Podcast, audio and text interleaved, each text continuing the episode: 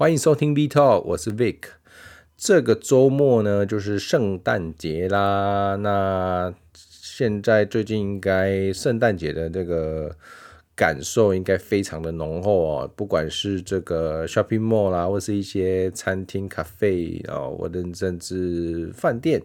哦，应该都可以看到很多圣诞节的这个装饰啊。那我觉得近几年。我觉得圣诞节的这种商业行为反而比较比较多诶，不知道你们有没有这种感觉哦？就是反而比我们农历新年来的来的还要多的这种活动。那我觉得可能是这样啊，就是说农历年是我们真的大部分人都会。呃，想要跟家人团聚，然后休息的一个一个时候，所以反而呃，西洋人的这个新年，然后因为我们现在也都看，大部分人都看这个西元嘛，我们那比较有这种过年的感觉，那商业上在操作上可能也会比较有效益哦，我的感觉啊，所以我觉得好像这个圣诞节的这个呃。周遭的这个氛围哦比较浓厚，然后大家很多商品呢也会推出这个呃圣诞节版本的哦，所以反而我们新年的那种版本就比较没有那么多啊，那么多元这样子哦，不知道你们的感觉是怎么样？好，那这几天呢，应该最红的。新闻只有一个嘛，不是公投嘛？公投已经 公投这个事情好像被盖掉了，就是王力宏的新闻呐，而且这个呃卫福部还出来说，大家这个。稍微注意一下哦，不要再呃，不要去等他们的新闻啊，因为他们这一家人都很喜欢在半夜发文哦。那所以呢，这个大家就不要在这个凌晨三四点在那边呃关注这些事情啊，大家好好休息哦，蛮蛮有趣的啊，卫福部还会去讲这些。那呃，应该很多记者朋友这个。也是都需要在 凌晨的时候去等他们看有没有发文哦，因为这个第一时间去去发新闻嘛哦。那我觉得呃，这个家务事啦，那呃，只是说刚好他是一个一个名人呐。那哎，对，刚好今天呃，我录音时间是礼拜一嘛，然后。哦，他今天也王力宏也道歉了，就是呃暂时停止这个演艺圈的工作，然后要陪陪家人啊，弥补这一次的这个过错啦。那我很详细的那个里面的经过，我实在是没有兴趣去了解。那呃，只知道大家对于这个他的老婆部分会比较同情呐。那我觉得就。对啊，就不用想太多啊，因为我我自己会觉得，就是说，其实你你一个艺人，其实我们就是看他的这个呃，他的演绎的这个。技艺的部分哦，他的他的厉害的这个演绎方面的长才就好了哦。就是我我我自己会是这样，就是说呃，我喜欢的艺人，我就是看中他，譬如说他的主持功力很厉害，然后他的很会乐器，很会唱歌，或者是他搞笑很厉害。那或者是他有某方面的演绎才能哦，那我就会看这个。那其他的他的私生活啊，什么对与不对，其实我没有那么 care，因为我会觉得，呃，不管他有没有触犯法律或什么，他身为一个公众人物，在荧幕荧光幕上面就是提供他的专业嘛。哦，那他把他的专业做好啊，我就喜欢他的专业。他这搞笑就超好笑的啊，或者是他主持就超厉害的。那其他的部分我真的没有那么 care，因为我会觉得那是他家的事情哦，那是他自己的呃私生活的部分哦，所以诶、我个人就觉得呃还好啦。好，那所以。其实，所以像像像是一些这些人，他们会有一些形象的问题啦，哈，或者是因为他们要从事一些商业活动，比如说要代言啊，或什么的，我自己就不会就是哦。看到谁，然后就会去买这个他的那个东西哦。其实我比较比较理性一点去看，说这个东西到底啊性能怎么样啊，然后呃这个功能好不好啊，什么之类的哦，我就比较不会因为某某人代言，然后就去买，或是觉得哦那真的就特别好，因为我觉得是这样啦。你你的专业啊，你如果是一个歌手，那你去你去代言，你去代言。呃，所以呃，哎，我我现在讲到的是怎么刚好是徐若瑄那个滴基金，就是说，难道你滴基金你知道里面的成分是怎么样，然后你真的是知道说厂商在里面添加了哪些东西，然后真的是对身体无害吗？这个这个部分我是打问号的哦，所以就是刚好是我想到滴鸡精啊，那我。艺人有代言很多东西嘛？哦，那只是不是说哦，那个滴鸡精一定有什么问题？只是这个是举例哦，所以我就比较不会说，哎，看到艺人去代言什么，然后就就就会去相信他。所以我我本来就不太会在意他他个人的这个哦，就是是不是是不是很哎很正派的感觉，然后或者是说哎他其实私底下很乱啊，或者什么就是。之类的，我觉得还好啦，我觉得还好。好，那应该来讲哦，那道歉呢，就是一个差不多结束的开始吧。那就是就不要再一直报道这个事情了，因为我听朋友说，大家现在应该来讲，新闻台就几乎就在报道王力宏的事情了，好像没有别的事情要要报了哦。对啊，那我是觉得，呃，比起他们来讲，应该，呃，像公投的案子哦，这个缺电的这个问题哈，应该应该会比较关注吧，因为毕竟在尖峰时间，我们是电力比较不够嘛，哦，离峰的话是还有余裕的，是尖峰时间的话，因为我们的呃电子业是非常耗电的这些产业啦，所以。呃，像半导体这些，所以哦、呃，我们现在公投不要重启合适的话，那我们是不是在绿能的部分哦，或者是呃燃气发电的部分都可以呃无忧、这个是我反而还比较关注的哦。那不管怎样，这个是大家的呃目前公投的结果。那呃，也是希望政府可以就是好好真的有想办法，那大家一起来承担这个结果，不管是好是坏这样子。好，呃，那今天呃两个主题，我是第一个我想要分享一下一本书哦，那另外第二个就稍微讲一下呃，因为我是使用富士相机嘛，然后稍微分享一下富士相机为什么我喜欢用它。好啦，第一个主题《思考的艺术》这本书哦，那它呃副书名应该说书名叫做《思考的艺术》，然后五十二个非受迫性思考错误。那作者作者的中文翻译叫做鲁尔夫·杜伯里。哦，翻译者是王荣辉先生，是商周出版的。那这本书呢，就是总共讲了五十二个，就是你觉得你嗯呃秒想出就觉得诶事情应该是这样子的，可是当你理性的时候去思考一下，你会发现诶对，这诶怎么是是错的，是这样子哦，就是有一种。谬误的感觉哦，那我觉得蛮有趣的哦，介绍给大家。那我想提出两个，就是跟大家分享两个哦，就是第一个哦，是这个沉没成本的偏误哦。什么叫做沉没成本呢？就是你会不会有这种感觉哦？就是说。假设你今天去看一本电影哦，然后你你你你你原本其实对这个电影没有太大的概念，然后你花了比如说两百五十块，然后去看这部电影，然后你就会发觉干看前十分钟超难看的，可是你会不会觉得啊，算了，都已经花两百五了，那呃反正就当吹冷气，然后这边吃吃爆米花，把这个两百五十元花完了这样子哦，那。这个哦，就是沉没成本的偏误要讲的哦。那你可能呢，其实呃，你这两个小时，其实你可以如果果决的去呃，比如离开这个电影院，那你可以把剩下的时间去做一个呃更好、更快乐的其他的事情，也不一定哦。所以这叫做沉没成本的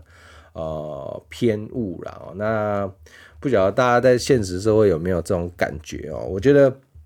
这刚好，这刚好讲到那个，我觉得会让我联想到王力宏的事件哦，就是说，呃，如果他的老婆，呃，很早就知道他就是，诶，怎么讲，私生活比较不检点啊，然后什么的，那，呃，虽然说也是为了小孩啦，可是是不是要及早的诶离婚会会不会对他自己的伤害会比较小？哦，我觉得啦，哦，就是说，当今呃，如果你跟一个渣男交往，然后呃，我们都没有结婚哦，那一对情侣嘛，那你你跟他结交往，然后你可能结交往了半半个半年或是一年，然后你就说，虽然他有点渣渣的，然后有时候会惹你生气或是怎么样。可是其实他，你已经花了这个半年一年的这个呃这个这个时间了哦，那你会犹豫说，那还要不要跟他继续跟他在一起哦？那其实呃，如果你继续跟他在一起，你可能就是他也不一定会变得更好哦。那这个反可能就一直扎下去哦，那这时候你的呃沉没成本哦就会越来越高，越来越高哦。那有可能应该来讲，你当机立断的去呃这个结束这段恋情，应该会更好哦。或者是说书里还要举例啊，就是例如说一间公司，他下了一个广告，然后呃可是这广告 maybe 花了一百万去去执行，那可能呃。一百万下去，哎、效果还好，可是呃，公司还是执意的要再用新的一笔预算去做类似的广告，那可能哦，可能这个效果就不是太好。那为什么要继续用类似的广告呢？就是因为哦，没有啊，上次都已经投入一百万，你不持续的话，也许真的就就就就是就是把钱丢到大海了，就没有结果了哦。可是其实如果假使换了这种广告的方式呢，或者是投射到不同的消费族群呢，也许会更好哦。那这个就是作者里面要讲到的沉没成本的偏误。好，那第二个，第二个，第二个这个偏误呢，要分享的是结果偏误哦。那其实这个又叫幸存者偏差啦，不知道大家有没有听过哦？那顺便讲一下幸存者偏差的故事哦。幸存、幸存、幸存者偏差哦，就讲太快很饶舌哎。幸存者偏差啊，那这个故事呢，其实是来自于第二次世界大战啊。那呃，大概在一九四一年吧，我记得那。因为我那时候还去查了这个故事哦，就是为什么要叫幸存者偏差哦，很有趣。好，OK，那他就是由美国哥伦比亚大学的这个一个教授叫做沃德教授提出来的哦。因为当时呢，这个呃大战时候，那美国海军呢，他就这个请这个沃德教授要来做一个呃研究哦，因为呃他们的这个飞机呢出去好，然后。呃，有飞回来的这个飞机呢？哦，那他们想海美国海军想要知道说，哎，怎么样呢？可以去补强这些呃，就是飞机有中弹，可是有飞回来的这些就是地方哦，就是就是这些飞机它被被。被子弹打到了，可是却还是飞得回来嘛？哦，那所以呃，美国海军呢，就是这个也请这位教授呢，哎，说要去研究一下，是不是我们怎么样呢，去补强这些已经打到被被打到的这些地方，可是它飞机还能回来了哦，那是不是我们应该去把它呃补做补强，然后让这个飞机呢，呃，个就是哎，这个存活率更高哦之类的？那呃。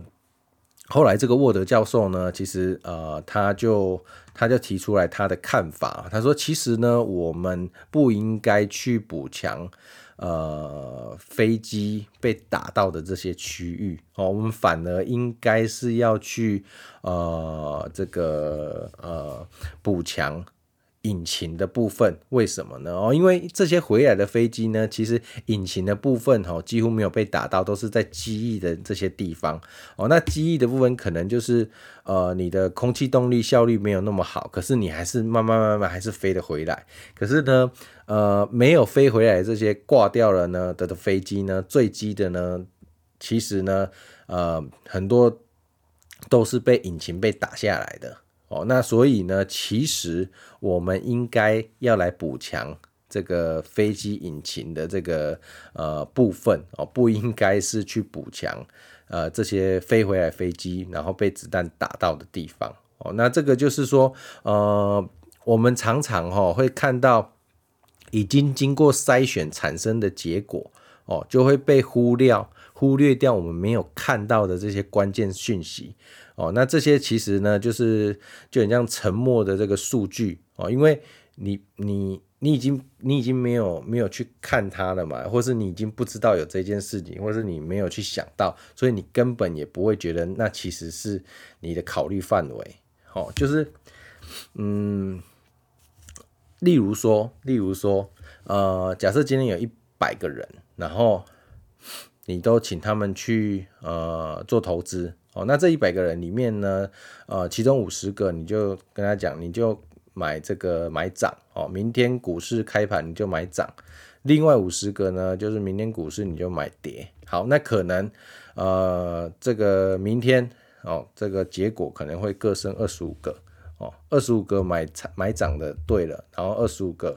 买跌的也对了。好，那这五十个呢，继续。各半哦，买涨买涨跟买跌哦，那一直做到最后呢，可能会有一个，会有一个，他每一次都对了，那这个对的人呢，他就会对跟他讲要买涨买跌这个人呢，会超级信任的。为什么？因为他每一次都对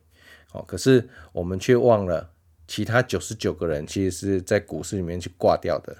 哦，所以我们就会相信这个存活人，就说，哎，我跟你讲，我跟了哪位老师。他跟我讲的爆牌超准的哦，你们一定要听他。可是其实他只有一趴的存活率诶，那你要信还是不信哦？那其他的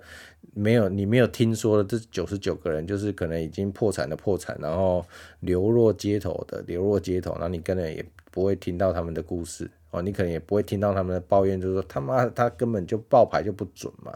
哦，你只有听这个最后赢到最后的这个赢家，然后赢了很多钱，然后他说哇，这个老师超厉害，一定要听他的。哦，这个就是有点幸存者偏差的这个谬误啦。哦，那大概是这个样子，跟大家做分享一下，我觉得蛮有趣的哦。如果有兴趣的话，可以去呃找这本书，商周出版《思考的艺术：五十二个非受迫性思考错误》。嗯，OK，好，那嗯。呃富士相机哦，富士相机是我呃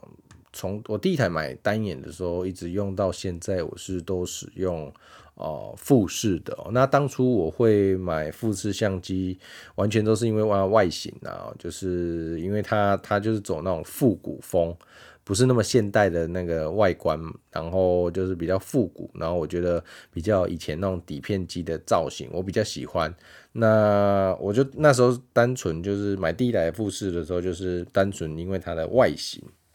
我觉得蛮好看的。哦，那后来呢，慢慢我才呃去操作它的这个系统之后，我才觉得，哎，其实它有它的呃很不错的这个地方哦。所以呃，我们。各位如果大概对摄影有一点呃兴趣的话，你可以去看，其实呃各个品牌哦，它都有各自它的拥护者。那作为富士，作为一个以往在底片呃色调上面很棒的一个公司，可是呃在硬体上面啊、呃，它其实并不如像 Sony 啊哦，或者是像这个。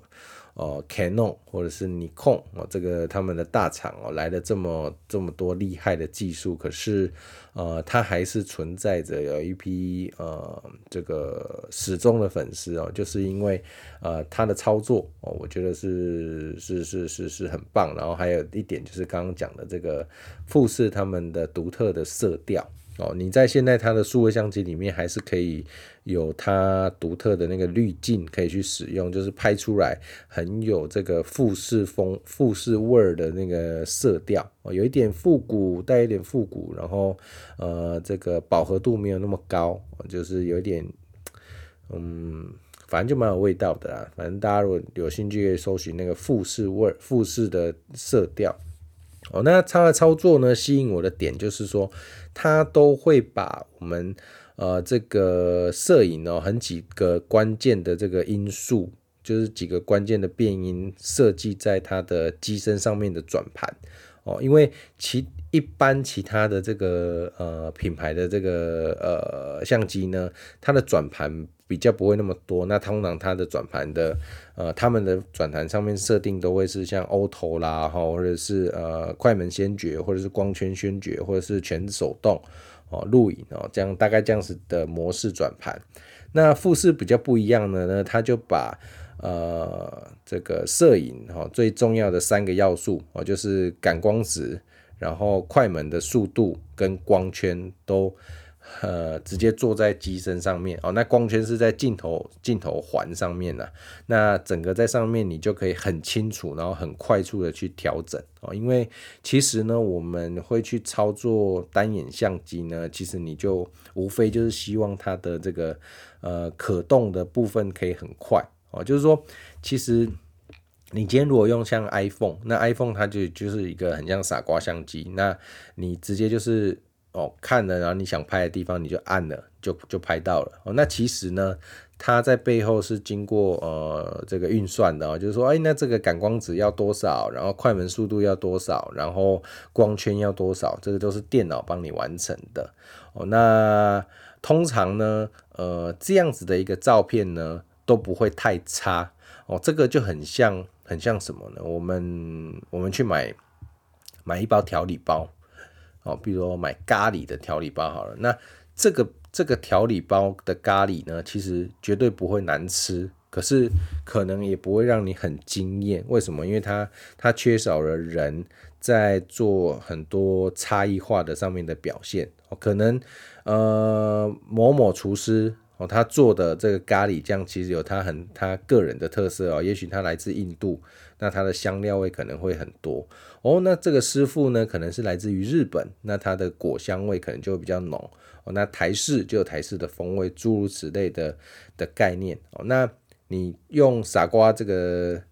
呃手机直接拍，哎，你会得到一张不错的照片。可是，如果你今天可以会活用手动哦，你会去调整这个感光源这个 ISO 值，然后快门速度甚至光圈的话，你就可以去控制它这一张照片的氛围哦。各位不知道有没有小的看过，就是说有一些照片呢，它就是很明亮，然后颜色呢也不浓郁哦，这个就是日系风格。那有的呢就会比较呃暗色调，然后色彩比较浓郁。哦，这个可能就有一点，嗯，比较黑暗的哦，比较呃暗黑系的。那有的可能比较蓝色，比较橘色哦，各种色调哦。那其实呢，你都可以透过这些呃关键的操作哦，可以去做调整，然后再来经由色调的调整，也都可以得到一张很独特的这个照片哦。那这个就是呃单眼相机它的呃呃价值所在啊，就是你可调的部分很多，那你。了解了这些摄影的原理，那你再去操作的时候，你就可以，呃，可以得出一个比较有特色的照片。哦，那再来呢，它的特色呢，这个富士呢，一直都是走这个 APS-C 的这个感光尺寸哦。那什么是 APS-C 呢？就是说，如果我们讲到全片幅呢，就是我们以前的底片的那个三十五 mini 的那个大小，那就是一张底片。哦，三十五 mini 我们就称为全片幅的感光元件。哦，那这个在我一些，比如说专业的相机上面，大部分都会是用一寸的这个，呃，不是啊，呃，全片幅的这个感光元件。哦，那感光元件越大，那它可容纳的这个像素粒子呢就会更多，那相对的哦，它的画质呢也会更好。所以这些专业的摄影师啦，哈，专业的摄影团队什么，通常都会是拿全片幅的相机。哦，那各位一定知道哦，这些专业摄影师他们拿的相机是不是都很大一台？那镜头也会很大一个，为什么？那这个就是因为它的感光元件很大。那富士呢，是比全片幅再小一级的。的这个感光元件哦，叫做 APS-C。那它的好处呢，就是我们在买镜头的时候，它的镜头就会比较小，那比较轻，然后价格也比较低。那所以你的携带性哦，你的效能可能差一点点，可是不管你的这个携带性啊，价格什么就会比较好。那因为通常呢，我们这种单眼相机，你可能不会只买一个镜头嘛，哦，所以当你在买不同镜头的时候，其实你的消费就会诶、比较低一点，你的费用啊就会比成本就会比较低。哦，因为通常来讲哦，其实如果一个 APS-C 的这个镜头大概是一万块上下的话，那呃全片幅的就是 double 上去哦，至少就是两万两三万哦，这个这个等级哦，所以这个是差很多的。然后当然稀变性也会差很多哦，所以呃用 APS-C 就是诶牺牲一点一点点的画质哦，因为这个画质其实。如果你不是放很大的话，其实呃你看不太出来哦。这个就好像你用 iPhone 拍这么小的感光元件，你在 iPhone 上面看，其实诶跟你用单眼拍其实差没有太多哦，就是这个意思。可是如果你持续的把它放大，你就知道，哎，它的锐利度什么就还是有差哦。那它牺牲掉一点点这个这个呃。这个清晰度啊，这个锐利度，可是它换来的是哦比较低的成本，可是啊比较好的携带性，大概是这个样子哦。所以呃，这个是我喜欢富士哦它的这个原因哦。那也是富士呢，他们呃了解市场啊，知道他们也许在硬体规格打不过人家，可是他在不管色调上面啊，然后这些操作上面，他就一直在做他自己的。味道的东西哦，他就不会不会乱做，不会做的好像尼康或是 Canon 这样子，哎，那去迎合市场，哦那我觉得哎，他们就蛮有想法的，蛮不错的这样，所以我才会一直使用富士相机，大概是这个样子。好，那这集就讲到这边啦，那不知道大家有没有什么问题呢？那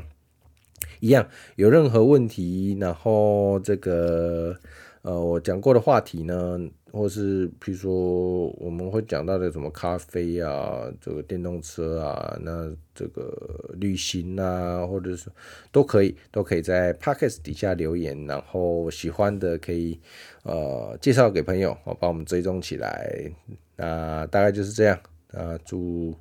这个这个礼拜啊，大家都有一个呃顺利的这个呃要怎么讲？好啦，就是顺利的度过这礼拜了，好不好？那这这周末就是圣诞节了嘛，哦，那祝大家圣诞节快乐，好，拜拜。